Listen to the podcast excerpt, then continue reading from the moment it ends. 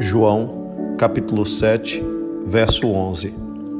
Na festa, os judeus o estavam esperando e perguntavam: Onde está aquele homem? Notem, existia uma expectativa quanto à presença de Jesus.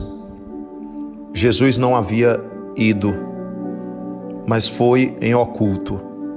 Conforme nós podemos verificar nos versos deste Evangelho de João. Os judeus o esperavam porque queriam oportunidade oportunidade para criar situações contra Jesus, queriam oportunidade para matá-lo. Jesus não foi porque sabia que não era o momento. Jesus não se apresentou visivelmente porque sabia que não era o tempo. Jesus discerniu em sua sabedoria plena que há há um tempo para todas as coisas. Onde está aquele homem? Quem dera essa pergunta fosse feita por quem quisesse ouvi-lo. Quem dera essa pergunta fosse feita por quem quisesse sentar-se diante dele e beber da fonte de suas palavras, da verdade dos céus que ele trazia. Onde está aquele homem? Muita gente hoje em dia ainda pergunta: onde está aquele homem? Viu, viu Jesus passar, viu Jesus ali, escutou Jesus de alguma forma, em alguma palavra, viu alguma maravilha realizada por ele, mas continua perguntando: onde está aquele homem?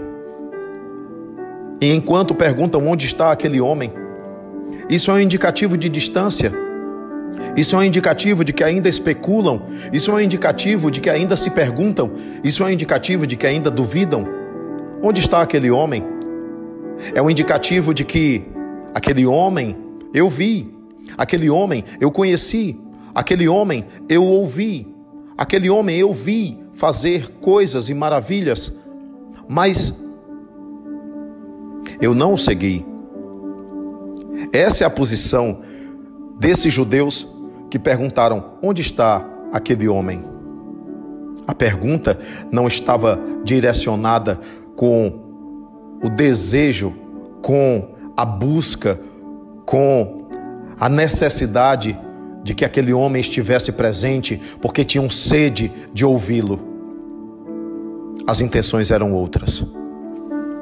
E assim caminham muitos por sobre a face da terra, ainda perguntando: Onde está Jesus? Onde está Jesus?